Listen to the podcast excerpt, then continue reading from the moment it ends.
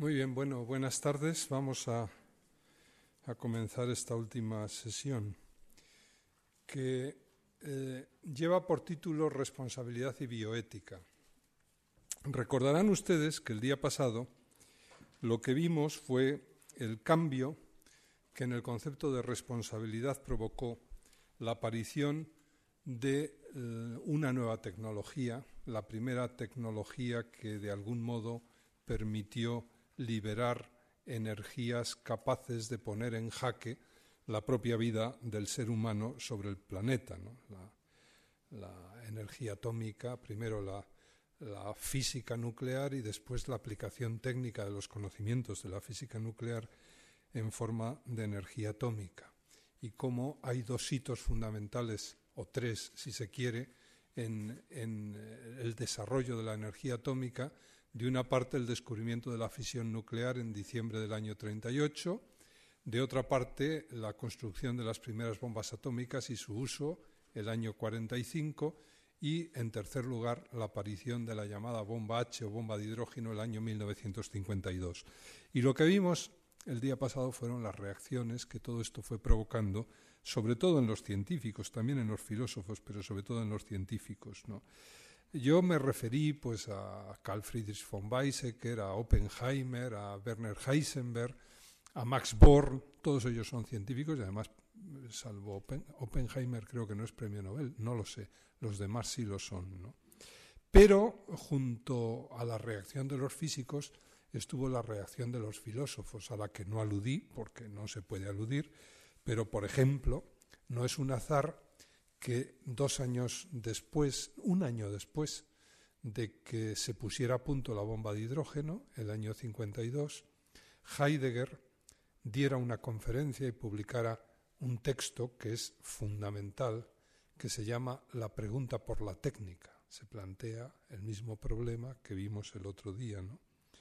Y que en, en ese texto lo que diga sea, desde el punto de vista filosófico, si se quiere, con contenido más riguroso que el que suelen usar los científicos cuando hablan de cuestiones como responsabilidad, que es un tema más filosófico y ético que propiamente científico, pues no puede extrañar que Heidegger, por ejemplo, en la primera página de, su, de su ensayo, La pregunta por la técnica, denuncie el mismo tema que hemos visto repetidamente aquí, el tema de la neutralidad de la ciencia que había postulado el positivismo y que había venido funcionando prácticamente hasta el año 45. Dice Heidegger, estamos entregados a la técnica cuando la consideramos como algo neutral. Aparece de nuevo el término que tantas veces hemos visto, ¿no? Entonces eso es como entregarse a la técnica, ¿no? Porque esta concepción dice a la que hoy se rinde pleitesía. El año 53, Heidegger sigue creyendo que la idea de la neutralidad de la ciencia impera entre los científicos.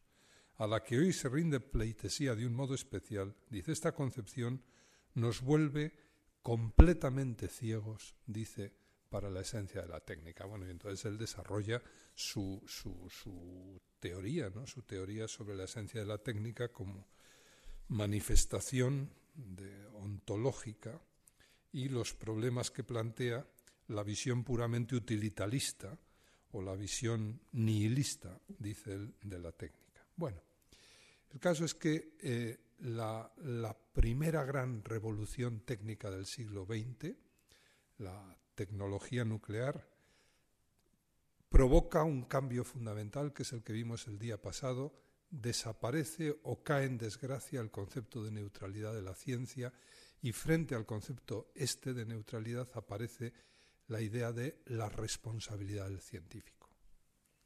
Aparece ya en los textos del año 45 y se va desarrollando a lo largo de estas décadas, ¿no? de las décadas ulteriores. Yo decía que hay como dos fases. Cuando uno va analizando los textos de los científicos, hay como dos fases. Hay una primera fase que dura desde el año 45 hasta el año 57 aproximadamente. Pongo el año 57 porque es una fecha importante en este tema.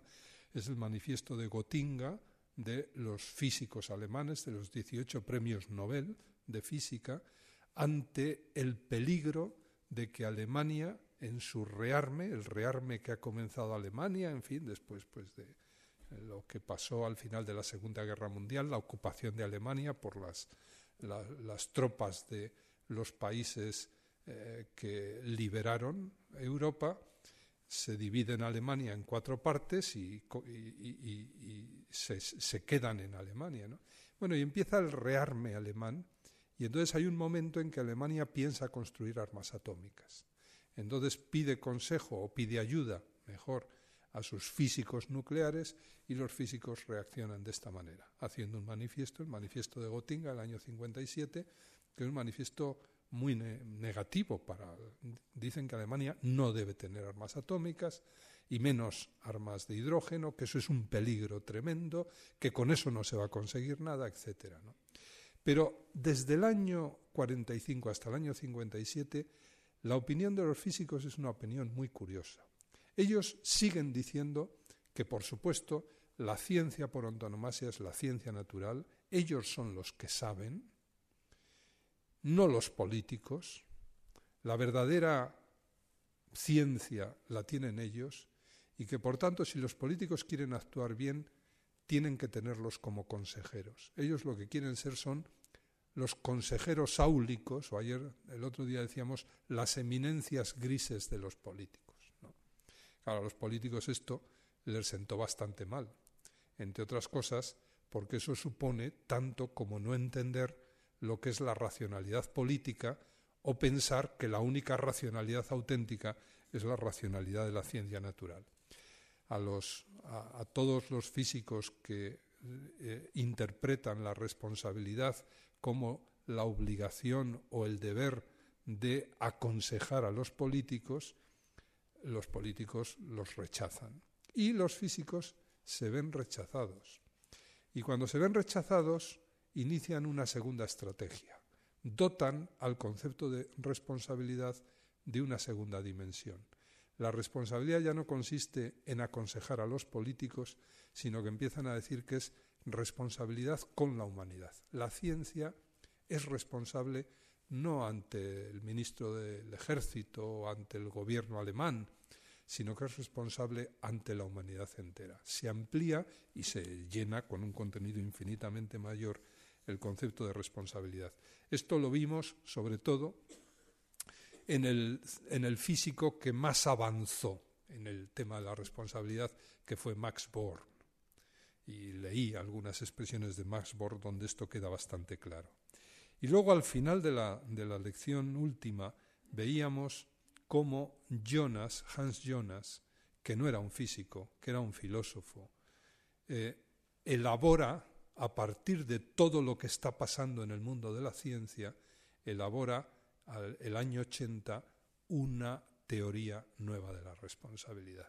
Claro, Jonas es un filósofo, es un filósofo con una excelente formación y tiene un bagaje filosófico infinitamente superior que el de esos científicos que querían dotar al concepto de responsabilidad de contenido, pero que no sabían muy bien cómo hacerlo. No se les daba excesivamente bien el, dotar de contenido. Y entonces Jonas va a responder con una ética para la civilización tecnológica con su libro El principio de responsabilidad, que luego en la versión inglesa se convierte en el imperativo de responsabilidad. Bien, ahora nos toca completar este panorama analizando la segunda revolución científico-técnica que se produce en el siglo XX. El siglo XX, desde el punto de vista de la historia de la ciencia, puede dividirse en dos partes casi perfectas, porque la primera parte, los primeros 50 años, o al menos los primeros 45 años, la parte del león de la investigación científica y también de la financiación de la ciencia, se la llevan las ciencias físicas, claramente. Es la gran novedad, que deja pues pasmados a todos los ciudadanos occidentales. Pero la segunda mitad del siglo XX no ha sido la era de la física, ha sido la era de la biología. Y además, como esto lo tenemos tan reciente, pues no necesita excesivas explicaciones. Habría que decir que en la segunda mitad del siglo XX ha sucedido con la biología algo casi, eh, no sé, especular exacto a lo que en la primera mitad del siglo pasó con la física. Lo que ha conseguido la biología de la segunda mitad del siglo XX es dar con las claves, con las claves más elementales, explicar lo infinitamente pequeño, no en el orden de la materia inorgánica, que eso es lo que hizo la física nuclear de la primera mitad del siglo, sino dar con lo infinitamente pequeño en el, en el orden de la materia orgánica, de la materia viva, y por tanto encontrar las claves últimas de la vida.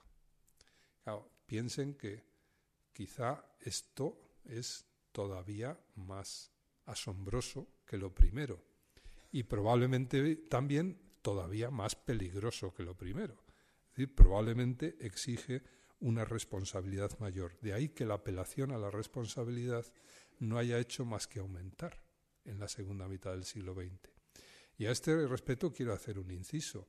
Cuando Jonas escribe su libro, que es ya muy tarde, Jonas está tremendamente influido no sólo por lo que ha pasado en la física de la primera mitad del siglo y por las armas nucleares, etcétera, sino también por la revolución biológica de la segunda mitad del siglo. Es decir, eh, eh, la teoría de la responsabilidad de Jonas es una teoría que la expusimos el día pasado, pero nos serviría también para explicar mucho de lo que hoy vamos a ver. Bien, lo mismo que hice el día pasado, lo primero que voy a hacer es fijar unos pocos datos de en qué ha consistido y cuándo se ha producido esta segunda revolución, la revolución biológica, para tener una idea de cómo se han ido sucediendo los acontecimientos. Saben ustedes que el año 1865, poco después de mediado del siglo XIX, un fraile agustino moravo descubre en el, o estudia en el jardín de su monasterio pues la transmisión de caracteres entre plantas, de caracteres fenotípicos, por tanto, color, rugosidad de guisantes, cosas que se ven, y se da cuenta de que esa transmisión tiene que estar, de que el hecho de que se hereden ciertos caracteres fenotípicos tiene que estar producido, tiene que obedecer a unas leyes. Y él describe las primeras leyes, el año 1865. También es bien conocido que estas leyes pasaron prácticamente desapercibidas para la comunidad científica y que a comienzos del siglo XX las leyes tienen que volverse a redescubrir. Y además, como ha sucedido con bastante frecuencia en la historia de la ciencia, las leyes las van a redescubrir varios grupos científicos prácticamente a la vez. Las describe a comienzos del siglo XX un biólogo holandés, de Vries, Hugo de Vries, un biólogo alemán, Karl Correns, y un biólogo austríaco, Erich von Tschermak. Esto sucede en los primeros años del siglo XX. Y ahí comienza la genética como disciplina científica. En fin, lo de Mendel habría que considerarlo la prehistoria, puesto que no tuvo continuación inmediata.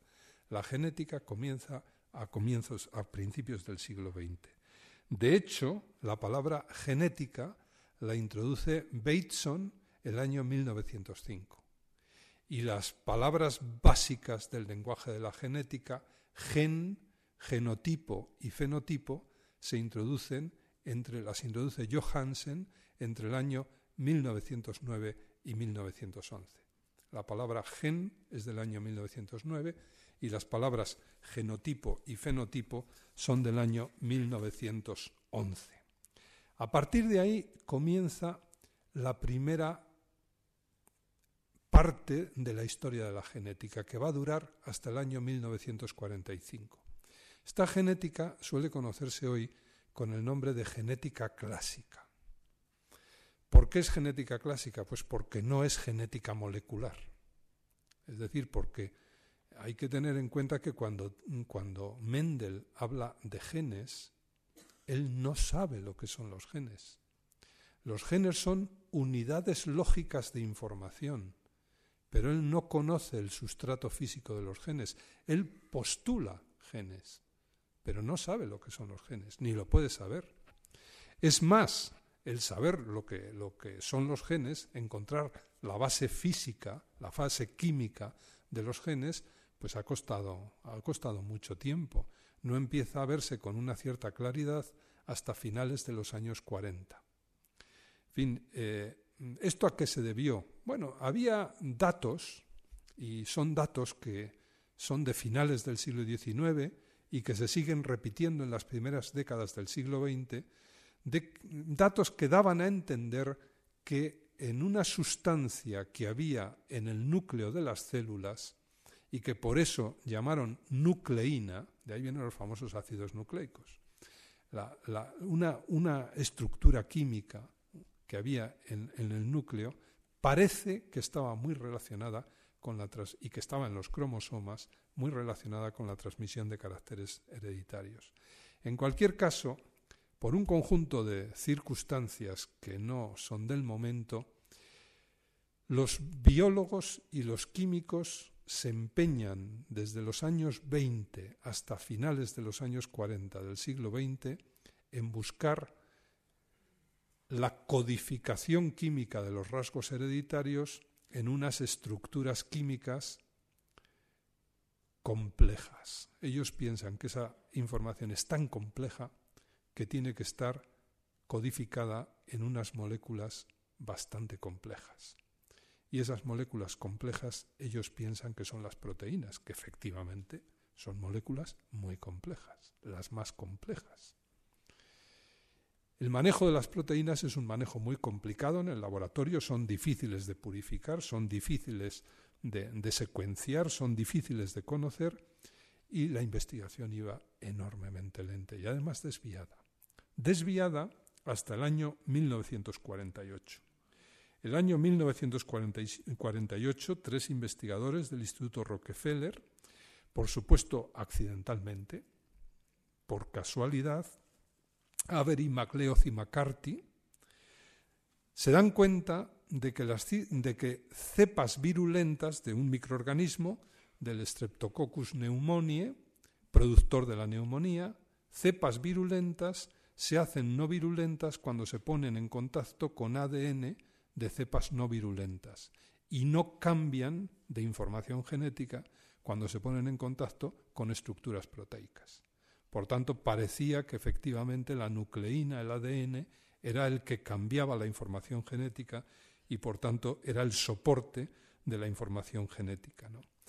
Muy curioso, porque esto se descubre accidentalmente, pero se descubre el año 1948 y tampoco produce, produjo una gran reacción, pero los, las personas que venían trabajando sobre el sustrato de las proteínas como elemento codificador de los caracteres genéticos no se lo acaban de creer y piensan que en el experimento de MacLeod ha tenido que haber problemas. Y ese problema probablemente ha consistido en que los ácidos nucleicos estaban contaminados con proteínas y entonces se habían introducido proteínas que eran las que verdaderamente soportaban la información genética que pasó a los, a los, al, al. Bueno, esto se comprobó que no era así, pero cuando se comprueba que esto no es así, estamos en el año 50, es decir, ha pasado medio siglo. Medio siglo dominado por lo que se llama genética clásica. ¿Y qué es la genética clásica? Pues es la genética que va del fenotipo al genotipo. Es una genética que habría que llamar inversa. Esta expresión genética inversa se utiliza en otro sentido, en genética, pero no es la vía natural de la codificación de la información en el gen a su expresión, sino que la genética clásica lo que ve es la expresión la rosa roja, la rosa blanca, la rosa rosa, o el guisante rugoso, el guisante liso, etcétera, son caracteres fenotípicos y a partir de ahí induce la existencia de una información genética que se transmite conforme a las leyes mendelianas. Por tanto, es una información que, va del, del fenotipo al genotipo. ¿Qué es lo que va a pasar en la segunda mitad del siglo? Pues que se va a descubrir la base química, la base material de los genes y por tanto se va a poder ir por primera vez del genotipo al fenotipo. Se va a poder ver cuál es el mecanismo de expresión de la información genética hasta que se convierte en un rasgo fenotípico. ¿Cómo sucede esto? Pues, y por qué ha sucedido de un modo tan vertiginoso a partir del año 50, es algo que se explica si se tiene en cuenta que los ácidos nucleicos son estructuras químicas bastante sencillas y bastante fáciles de manejar en el laboratorio, de tal manera que los descubrimientos se han sucedido a una velocidad mucho más vertiginosa de lo que nadie pudo sospechar en ningún momento anterior a estos años. Piensen ustedes que el año 1953, Watson y Crick, el, año pasado, celebramos los 50 años de la doble hélice, ¿no? describen, ayudados por una mujer que ha quedado, ha quedado casi olvidada, aunque ahora está muy reivindicada y con toda razón, que fue Rosalind Franklin, que fue la espectroscopista que realmente se dio cuenta de que probablemente la estructura de los ácidos nucleicos era una estructura helicoidal. Las estructuras que se habían propuesto hasta entonces no eran de ese tipo, ¿no? Y no conseguían explicar las características físico-químicas de los ácidos nucleicos. Esto sucede el año 53. Y a partir de ahí los acontecimientos pues suceden a una velocidad realmente vertiginosa. El año 56, eh, Crick, uno de los dos que había colaborado en, el desciframiento de la estructura eh, tridimensional del ácido desoxirribonucleico, establece lo que se llama o se ha llamado el dogma fundamental de la biología molecular. Y ese dogma lo, lo, que permite es establecer la correlación entre la información genética y la formación de una proteína. El dogma se puede formular de muchas maneras. La más sencilla es un gen, una proteína. Es decir, estamos encontrando el camino que permite ver cómo la información genética que está en base 4 en los ácidos nucleicos se puede ir expresando hasta formar esos sillares básicos de la vida que son las proteínas. Son los aminoácidos y luego las proteínas a partir de los aminoácidos. El dogma fundamental lo establece Crick el año 1956. Y el año 1957, Crick introduce también una expresión que es una expresión muy frecuente, generalmente mal interpretada, y que hoy todos utilizamos, que es la expresión código genético. La expresión código genético, a la altura del año 1957, lo que significa es algo bastante más elemental de lo que nosotros pensamos. Es decir, en el intento de saber cómo esa información codificada en, en los ácidos nucleicos se va expresando, y tiene que expresarse de tal manera que haya información suficiente para codificar los elementos básicos de las proteínas, que son los aminoácidos. Los aminoácidos son 20 y las bases en que está codificada la información genética en los ácidos nucleicos son 4. Por tanto, es claro que no puede ser una sola base la que codifique un aminoácido, porque entonces solamente habría información para cuatro aminoácidos. Si son dos bases, es decir, si es la unión de dos bases, el hecho de que dos bases vayan seguidas, eso es lo que codifica un aminoácido, las permutaciones de dos bases, de cuatro bases de dos en dos, tampoco dan 20.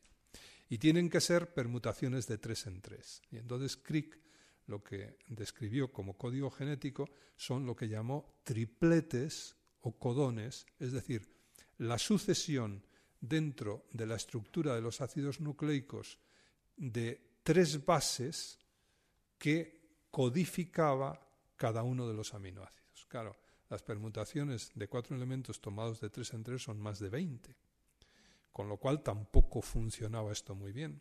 Pero pronto se descubrió que es que hay ciertos aminoácidos que están codificados de diferente manera. Es decir, la naturaleza ha buscado el modo de asegurar ciertos aminoácidos más esenciales, se llaman aminoácidos esenciales, por varias vías, de tal manera que si uno de los caminos no funciona, por lo que sea, pueda, eh, en fin, conseguirse eh, que el aminoácido se produzca mediante otra vía, otra, otra de las vías alternativas. Y con esto quiere decir que a finales de los años 50 se está conociendo ya el modo como se codifica la información de los 20 aminoácidos en las cuatro bases que componen los ácidos nucleicos. Es decir, ha nacido una nueva disciplina. Y esta nueva disciplina se llama la biología molecular, el conocimiento de las bases moleculares que gobiernan la vida, la vida de todos los seres vivos y por supuesto también la vida de los seres humanos en tanto que seres vivos. La expresión eh, biología molecular la introdujo un biólogo, Warren Waver, el año 1938. Y el primer biólogo molecular propiamente dicho fue Thomas Asbury, el año 1945, cuando se le crea en el Reino Unido la primera cátedra de biología molecular propiamente dicha, que se llamaba de estructura biomolecular. de lo que se trataba, naturalmente, era de conocer la codificación molecular de la vida, que es exactamente aquello que pretende la biología molecular. Bien, esto, eh, paso de los 50 a los 60, código genético, intento de saber cómo están codificados los aminoácidos en los ácidos nucleicos y cómo, a partir de los aminoácidos, se van constituyendo las proteínas. Por tanto, los sillares básicos que constituyen los organismos vivos, los sillares básicos que constituyen el fenotipo. Cómo se va pasando del genotipo al fenotipo y esas otras proteínas que hacen de intermediarias, que son los enzimas.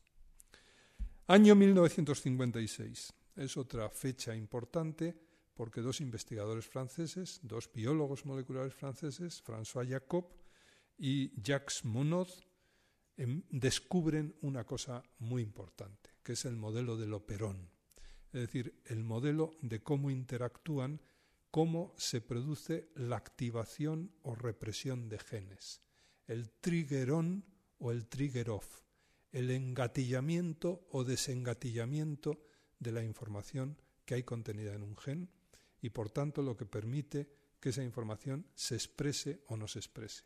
Ustedes saben que la información genética se expresa o no se expresa. La mayor parte de ella no se expresa. Y para expresarse tiene que recibir una indicación de que tiene que expresarse. Es como en un revólver en el que hay que quitar la seguridad, el seguro del revólver para que pueda actuar. Y eso, naturalmente, eso es un mecanismo complejo y tremendamente interesante, porque demuestra que se producen interacciones, interacciones de genes entre sí. Hay genes que activan otros genes. Y luego interacciones entre el medio y los genes. Hay inductores que no son genéticos, sino que son oligoelementos, son estructuras químicas inorgánicas que existen dentro de la célula o que existen dentro del organismo materno y que tienen esa función. Entonces, cuando actúan en un momento determinado, si es en un momento determinado, se produce la activación del gen. Bueno, se empieza a conocer todo esto. Es decir, se empieza a conocer realmente cómo funcionan las estructuras básicas de la vida. Y además se descubre otra cosa fundamental que son dos tipos de enzimas. Los enzimas son proteínas. Sí, es una estructura como todas estas que estamos analizando, ¿no? compuestas de aminoácidos. Se empiezan a descubrir dos tipos de enzimas. Unos enzimas que se conocen técnicamente con el nombre de enzimas de restricción. Enzimas de restricción son enzimas que tienen la característica de cortar los ácidos, los ácidos nucleicos, el ácido desoxirribonucleico, por zonas específicas. Estos enzimas existen en la naturaleza y concretamente son mecanismos de defensa que tienen los virus. Cuando entran en una célula, tienen sistemas químicos para cortar las estructuras de ácidos nucleicos por lugares determinados. ese es el problema, que a veces se recombinan. Ahora estamos con el problema del SARS y del posible paso de eh, un virus de la gripe del pollo a los seres humanos como consecuencia de estos procesos de recombinación que se producen en los virus. ¿Por qué se producen? Pues porque, porque hay unos enzimas que cortan estructuras de ácidos nucleicos de tal manera que se puede incrustar un trozo nuevo de ácido nucleico en el anterior. Y hay otros enzimas que se llaman ligasas que permiten pegar. Es decir, otra cosa que se descubre en los años 60 y a comienzos de los 70 es que hay tijeras biológicas y pegamento biológico que permite eh, la introducción de unidades de ácido nucleico nuevas en estructuras anteriores. Permite quitar y permite o permite cortar y permite ligar. Esto sucede en torno al año 1970. ¿Y qué, qué, consecuencia tiene esto? Pues tiene una consecuencia fundamental y es que a partir de 1970 los biólogos moleculares, a la cabeza de todos un biólogo norteamericano, Paul Berg, que fue el primero que lo realizó, que se da cuenta que se tiene la ya la tecnología suficiente como para poder introducir nuevas unidades genéticas en estructuras helicoidales en ácido desoxirribonucleico de otras células. Es decir, comienza a ser posible una técnica que se conoce con el nombre de técnica del ADN recombinante. Se pueden recombinar en el laboratorio estructuras distintas de ADN. Esto supone en el orden de la biología molecular una cosa, a mi modo de ver, similar a lo que supuso el descubrimiento de la fisión nuclear el 22 de diciembre del año 38. Toda la biología molecular anterior empezaba a tener su técnica, la posibilidad de aplicación técnica. Y efectivamente comienza. Miren, esto les produjo tal sorpresa a los biólogos moleculares, este poder de, manipular las estructuras básicas de la vida, como eran los ácidos desoxirribonucleicos, que en una conferencia que tuvieron en una localidad de California el año 74, la localidad se llama Silomar, decidieron hacer lo que llamaron un moratorium, decidieron pararse en la utilización de la técnica del ADN recombinante. Claro, los biólogos moleculares conocían perfectamente la historia que contamos ayer, de lo que les pasó a los físicos. Y entonces lo que no quisieron por nada del mundo es que ellos pudieran llegar al bochorno que tuvo la comunidad de físicos, la comunidad internacional de físicos, como consecuencia de los acontecimientos del año 45. Y dicen, vamos a pararnos, vamos a hacer un moratorium y vamos a establecer una especie de código de cómo se pueden manejar, cómo se pueden manejar esta técnica. ¿no? Tengan en cuenta que la técnica tiene su complicación, porque entre otras cosas, las estructuras de ácido nucleico que se quieren meter en una célula y en un núcleo para que se recombinen, hay que meterlas de alguna manera. Y la manera más frecuente de meterlas es asociadas a un virus. Hay que meter un virus en la célula. Los virus son estructuras de ácidos nucleicos, no son otra cosa, ¿no? que se reproducen dentro de las células. Y concretamente utilizaban, entre otros, unos virus oncogénicos, unos virus que se sabía que eran productores de tumores en animales, claro, en animales de experimentación. Entonces, ¿qué puede pasar con todo esto? Estamos jugando con, con fuego. Entonces deciden hacer un moratorium, pensárselo bien, establecen unas normas. Estas normas las aprueban en una reunión que hubo al año siguiente otra vez en Asilomar y han sido las normas básicas que asumió el gobierno norteamericano y después otros muchos gobiernos para regular las características que tienen que tener los laboratorios y a las que tienen que someterse las investigaciones que se hacen con, ADN recombinante. Eh, esto hizo que la aplicación de estas técnicas, por tanto lo que se llama técnicamente manipulación genética o ingeniería genética, que son los dos nombres que suele recibir, pues eh, se haya realizado a partir del año 70 con mucho cuidado. Durante los años 70, durante la década de los años 70, la manipulación genética se aplica prácticamente de modo exclusivo a microorganismos, concretamente a bacterias. Y más específicamente se utiliza como bacteria eh, básica una bacteria llamada Escherichia coli y además un tipo de Escherichia coli que estaba modificado en el laboratorio y que tenía una característica básica, y es que fuera de las condiciones ideales del laboratorio moría. Con lo cual, la posibilidad de que hubiera un escape, cosa que ya había pasado otras veces y ha pasado más veces en laboratorios, pues se certificaba. No, no iba a haber algún escape fatídico que acabara con la vida de ciertas especies animales, como pasó en otro tiempo con otros microorganismos. Bueno, y entonces en los años 70 la, manipulación genética se reduce a la manipulación de microorganismos, especialmente al Escherichia coli el K12, sobre todo. Esto es muy importante. Fíjense ustedes, y supongo que en esta audiencia tiene que haber diabéticos, porque la población de diabéticos es suficientemente elevada para que, por pura estadística, aquí tenga que haber bastantes. Los diabéticos y los que no lo son también saben hoy que es posible utilizar, eh, eh, inyectarse insulina humana producida por Escherichia coli.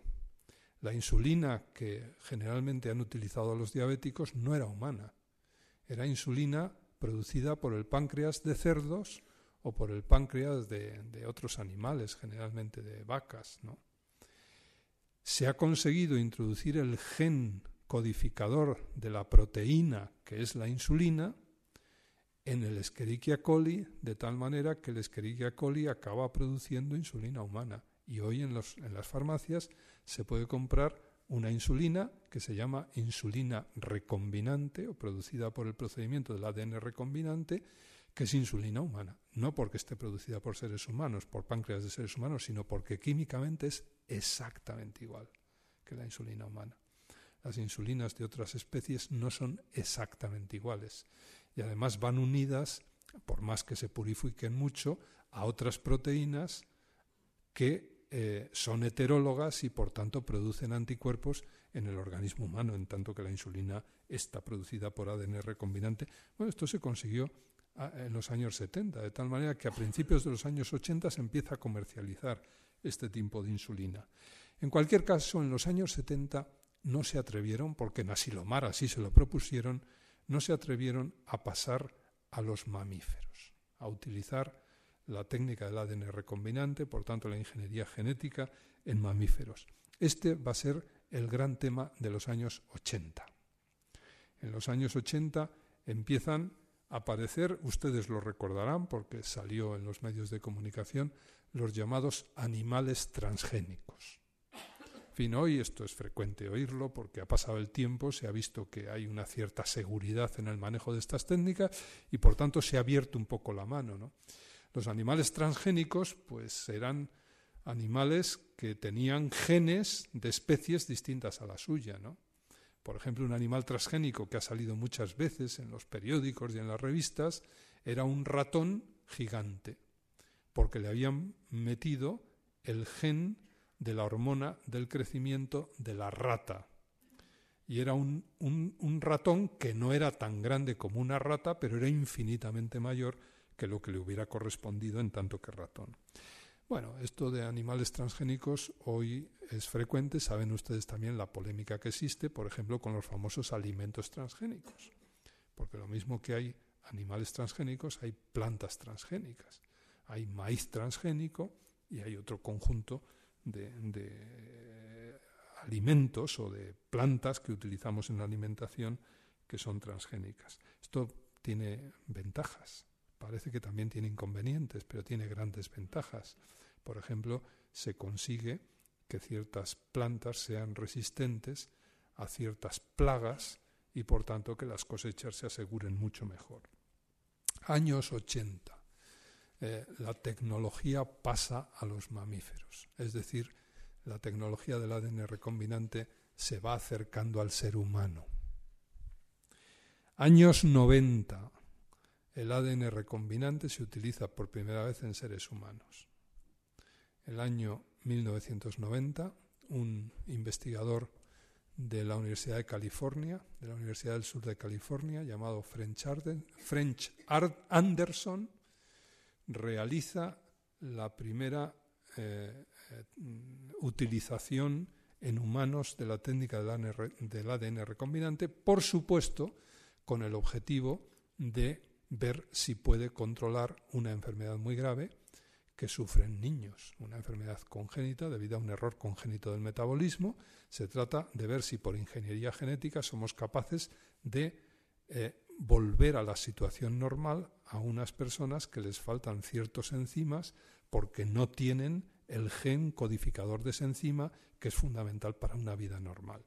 El enzima que les falta a estos niños es una enzima que se llama aminosa y es una enzima fundamental para que el sistema inmunitario funcione. De tal manera que lo que tienen es una inmunidad absolutamente deprimida y por tanto son niños pues que pueden coger cualquier infección y morirse de cualquier infección, de un catarro, de una gripe, de, la rubeola o de cualquier otra infección que es más o menos banal en personas corrientes.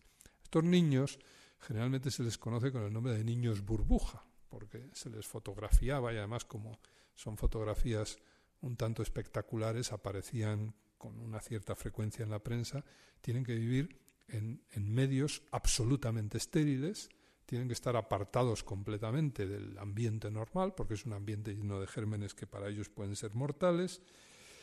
Bueno, pues French Anderson consiguió una cosa que realmente es espectacular y es introducir, extraer sangre de los niños, introducir en los linfocitos el gen, mediante técnica de ADN recombinante, obviamente, el gen del eh, codificador de, del enzima adenosin de aminasa y volver a introducir esa sangre. Eh, volverla a introducir en, esas personas. Y efectivamente, esas células, aunque solamente tienen el gen en esas células, esas células con el gen adecuado son capaces de producir la cantidad de adenosin de aminasa necesaria y suficiente para que el sistema inmunitario se recupere.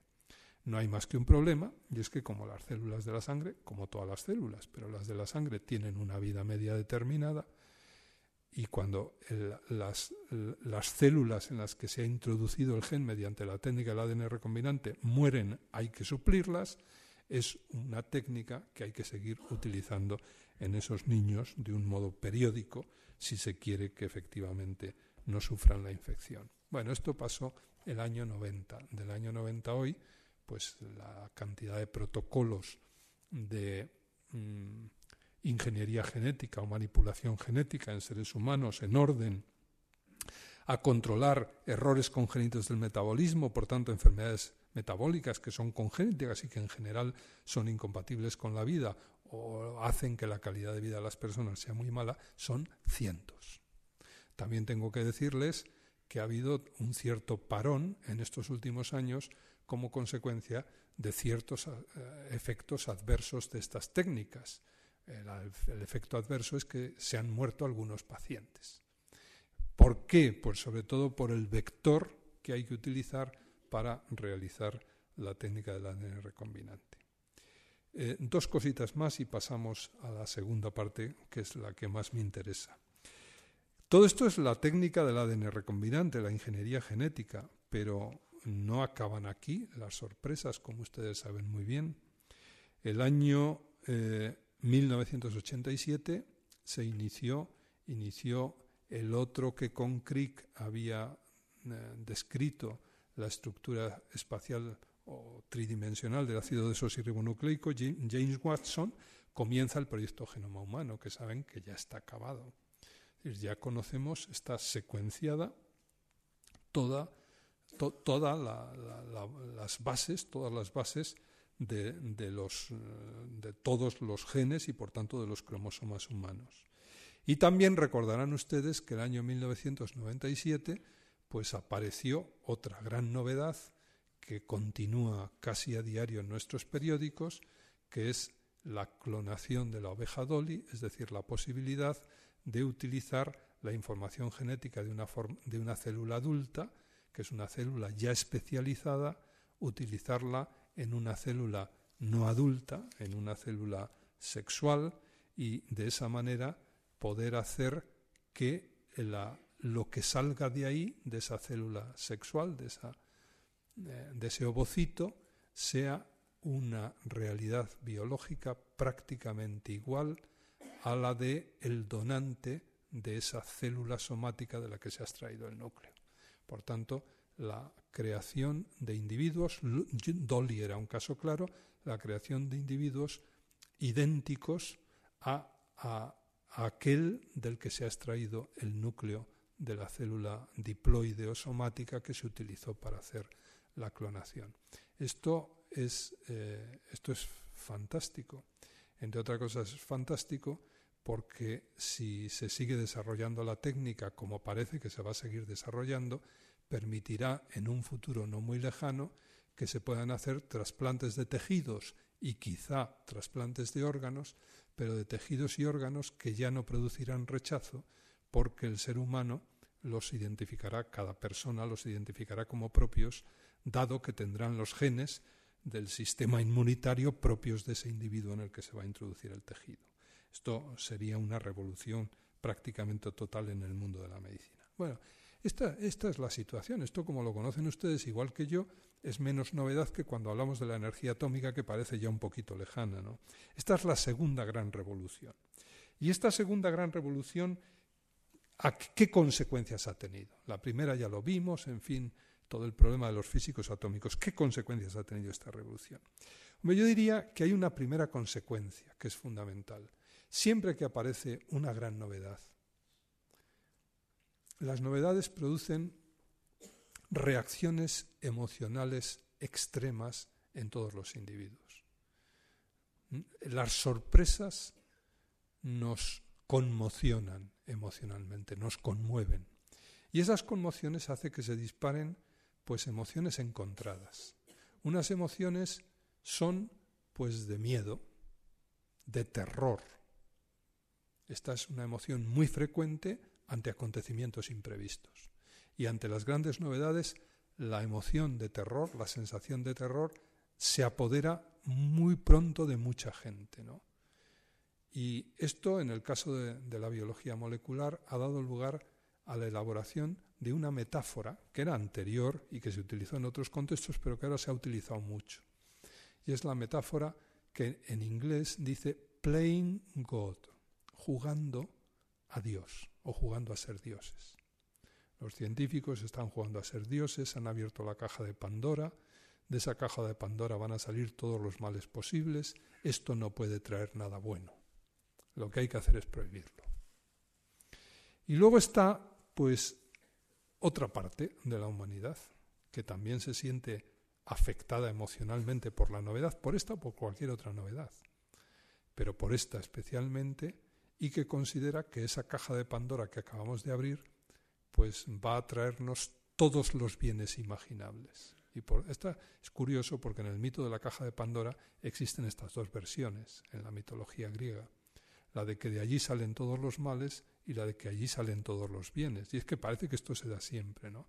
Entonces, la técnica que sea, la técnica del ADN recombinante o la clonación, ah, de ahí va a venir, en fin, la, posibilidad de curar todas las enfermedades, de hacer que el ser humano ya no envejezca, de tener una vida, etcétera, etcétera. ¿no? Son dos reacciones extremas y son dos reacciones inconscientes, son reacciones emocionales, que además están descritas hace muchísimo tiempo en la literatura psicológica y psiquiátrica. Un psiquiatra perdón, alemán de los años 20 y 30, Kresmer, describió estas dos reacciones, no ante el hecho de la biología molecular, obviamente, pero sí ante las, situaciones extremas en que se encuentran los seres humanos, y las llamó la reacción de sobresalto y la reacción de sobrecogimiento. Ante, yo qué sé, pues el Coloso en llamas, película que ponen de vez en cuando por la televisión, mm, caben varias, y desdichadamente esto lo hemos visto en la televisión el 11 de septiembre en, otro Coloso en llamas, ¿no? Eh, caben dos a tres actitudes, caben. La primera es la de sobresalto, es tirarse por la ventana, aunque uno esté en el piso 80. Hay otra reacción que es la reacción de es una reacción emocional inconsciente eh, e incontrolable. Hay otra reacción extrema, que es la reacción de sobrecogimiento. Es la persona que se queda convertida en estatua de sal, no se puede mover y naturalmente se muere. Y luego está la tercera reacción, que es la de quién es capaz de formalizar esa situación y buscar, intentar buscar, si es que lo, tiene, una salida, mm, al menos la salida menos mala que tenga esa situación. Es la actitud prudente, es una actitud racional que es capaz de controlar las emociones y que busca eso que llamaba Aristóteles el término medio. Las emociones son extremas. La razón siempre va al término medio. Pues bien, ante, la aparición de esta segunda gran revolución, la revolución biológica, se han producido las tres actitudes. La actitud de sobresalto, el playing God, la actitud, otra actitud muy positiva, no sé si es de sobrecogimiento, o quizá habría que decir que la de sobrecogimiento era la otra y la de sobresalto es la de los que creen que de allí van a salir todas las bondades del mundo. Eso también tiene una metáfora en la literatura y es la metáfora del octavo día de la creación. Sobre esto hay mucha literatura. ¿Y qué es eso del octavo día de la creación? Pues bueno, el relato del Génesis dice que Yahvé Dios hizo el mundo en seis días y que el séptimo descansó, porque parece que estaba bastante cansado. Y la tesis es que descansó un poquito antes de tiempo. Es decir, que para acabar de perfeccionar el mundo se necesita al menos otro día. Y que ese día está encomendado a la especie humana. De tal manera que ya ve Dios, ya hizo su obra, y ahora lo que es necesario es completarla, perfeccionarla, evitar hacer esos retoques que hacen, pues por ejemplo, que mucha gente sufra mucho. Y entonces estas nuevas técnicas lo que nos van a permitir pues es eh, cumplir esa función que tenemos de completar la creación de Yahvé Dios en el octavo día de la, creación. Son las dos metáforas. Y luego está el intento de búsqueda de una vía intermedia, una vía más prudente, más ponderada, más racional, más responsable. Y entonces ahí aparece la palabra.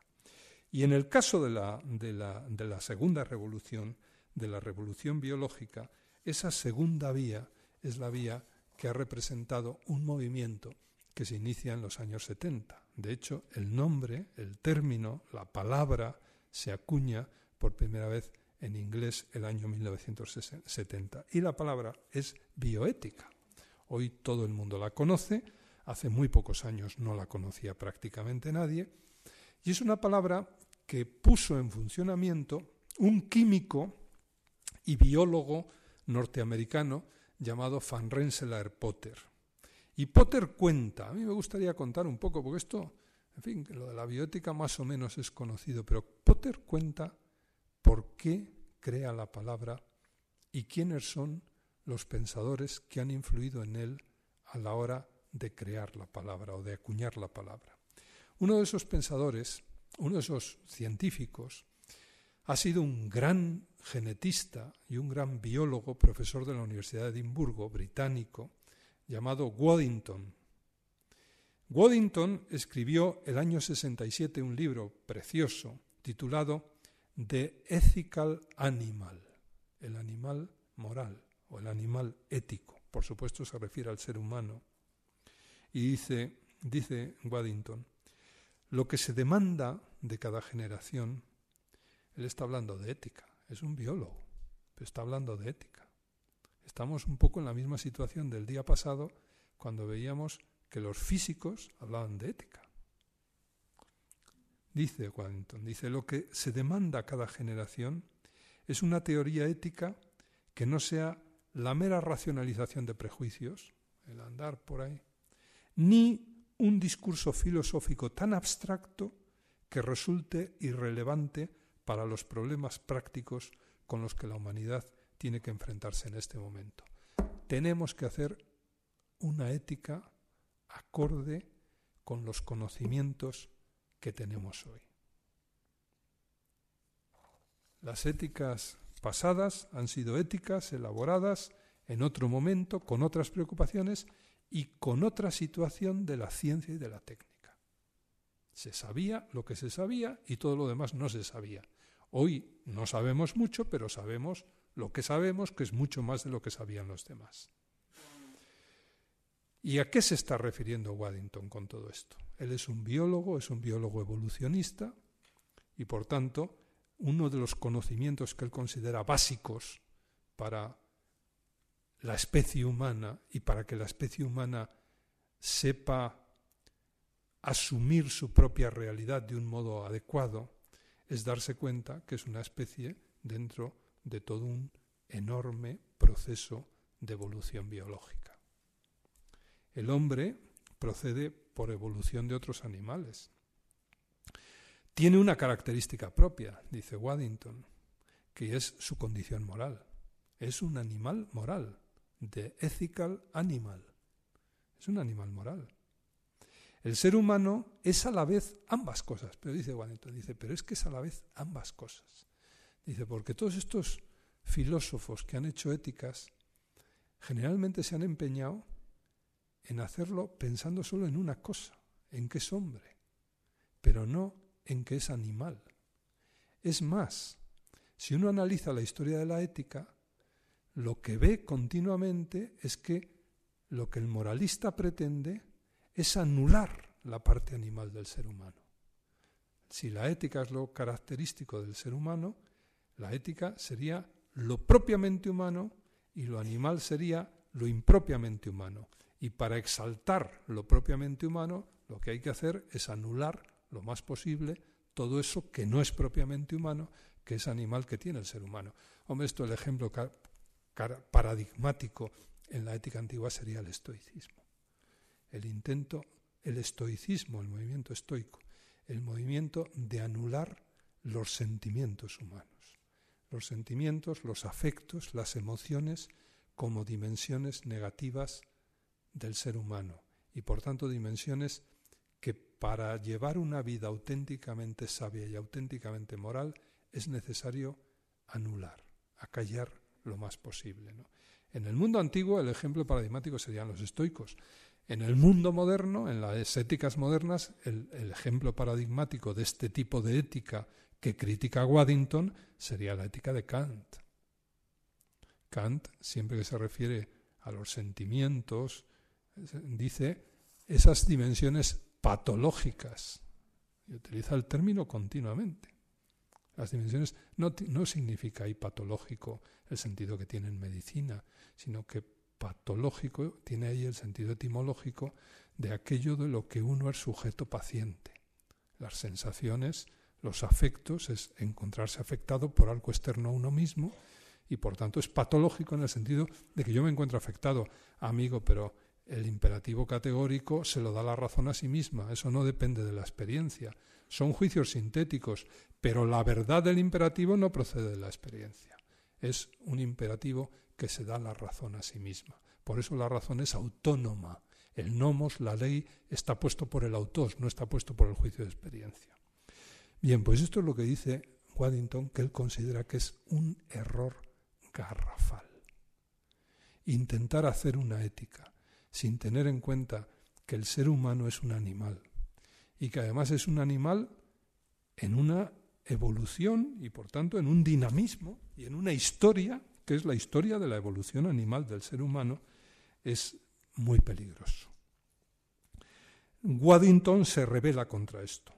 Considera que no es correcto desde el punto de vista evolutivo, hacer una ética de ese estilo, desencarnada, pero que tampoco tiene que serlo desde el punto de vista ético. Una ética hecha así no puede ser una ética correcta, dice Waddington. La ética no puede estar contra la vida. Dicho de otra manera, la ética no puede ir contra la biología. Es absurdo, por más que se haya intentado infinitas veces en la historia de la ética. De ahí que él proponga, y aquí viene una cosa que es fundamental, que él proponga para juzgar las reglas y los sistemas morales un criterio. dice, vamos a ver, hay tantas teorías morales en la historia de la ética, en la historia de la filosofía, ¿podría haber algún criterio para juzgar de todas esas, esa oferta plural de sistemas morales? Y él dice que él cree que hay uno. Y ese criterio lo denomina biological wisdom. sabiduría biológica. Es decir, eh, esto desde el punto de vista de la sabiduría de la evolución, ¿es asumible sí o no? Este, esta teoría que se nos propone. Un sistema moral que vaya contra la sabiduría biológica, es decir, contra las leyes de la evolución, él cree que no es un sistema correcto, que no puede serlo, por más que nos lo hayamos propuesto mil veces. Claro, él sabe que esto que está diciendo tiene problemas. Si aquí hay filósofos en la sala y los hay, inmediatamente se les habrá encendido una lucecita, que es lo que en, ética se conoce con el nombre de falacia naturalista. Este señor está muy cerca de la falacia naturalista.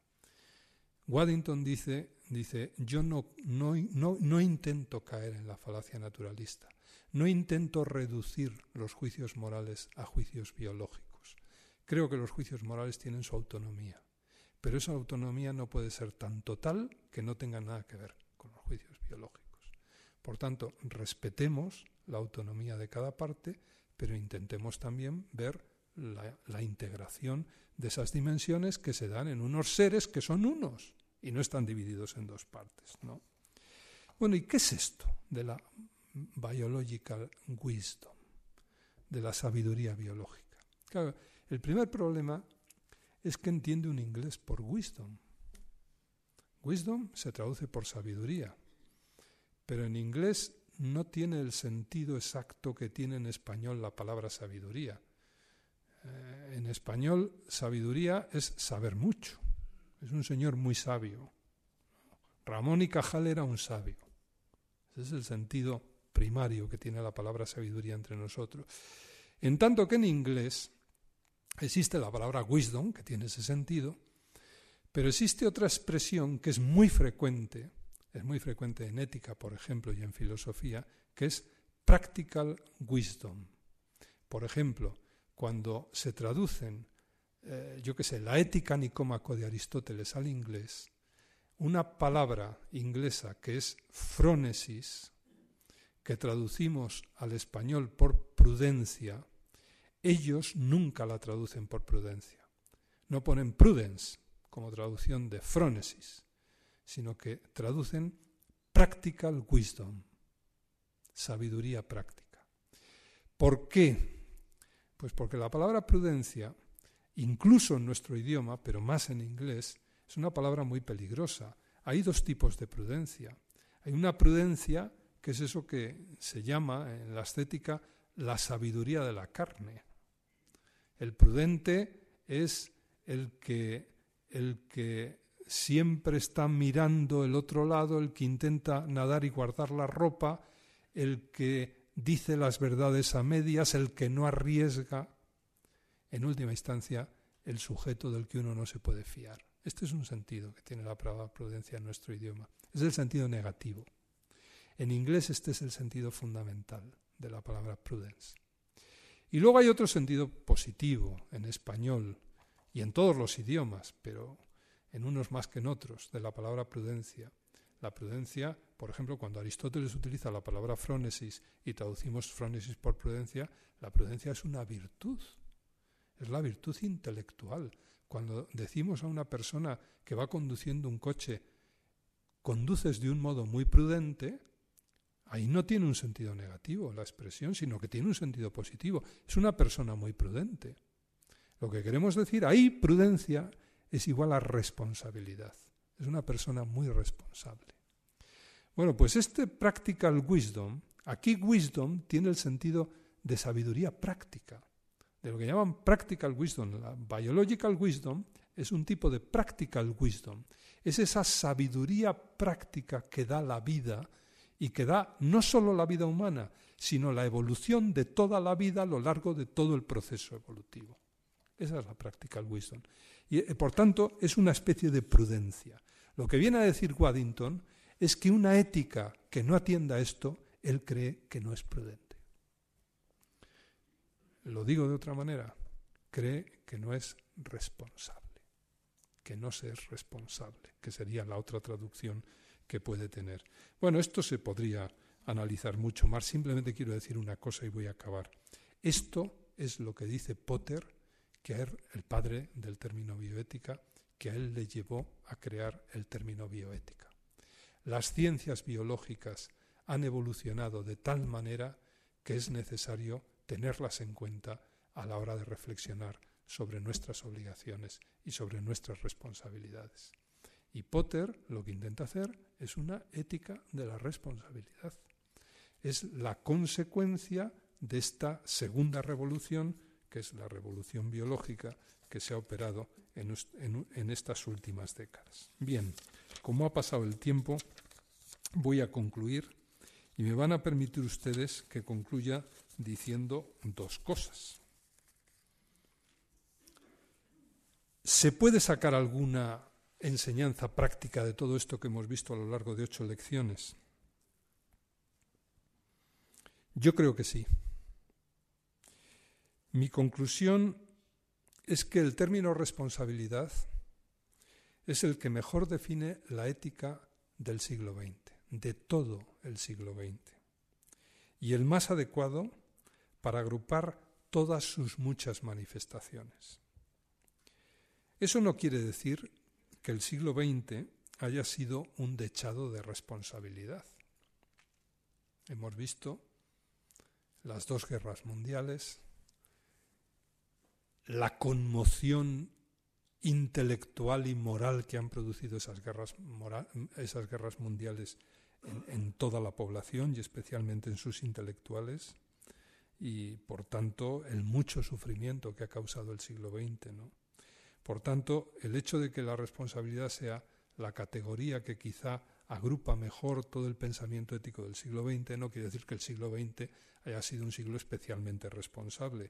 Probablemente lo que significa es todo lo contrario, que no ha sido responsable, que ha sido esta su gran laguna, su falta de responsabilidad. Por ello, considero, y aquí vendría la enseñanza práctica, que la promoción de la responsabilidad es la gran tarea moral que es preciso acometer hoy a todos los niveles. En un mundo tan complejo como el nuestro, en el que las posibilidades de que dispone el ser humano son tan amplias, tan ricas y a la vez tan peligrosas, la responsabilidad se convierte en una virtud indispensable. De ahí que todo este curso, que de todo este curso pueda deducirse, creo yo, una conclusión práctica que ahora les puedo confesar al final de todo el recorrido, que es la que me llevó a emprenderlo.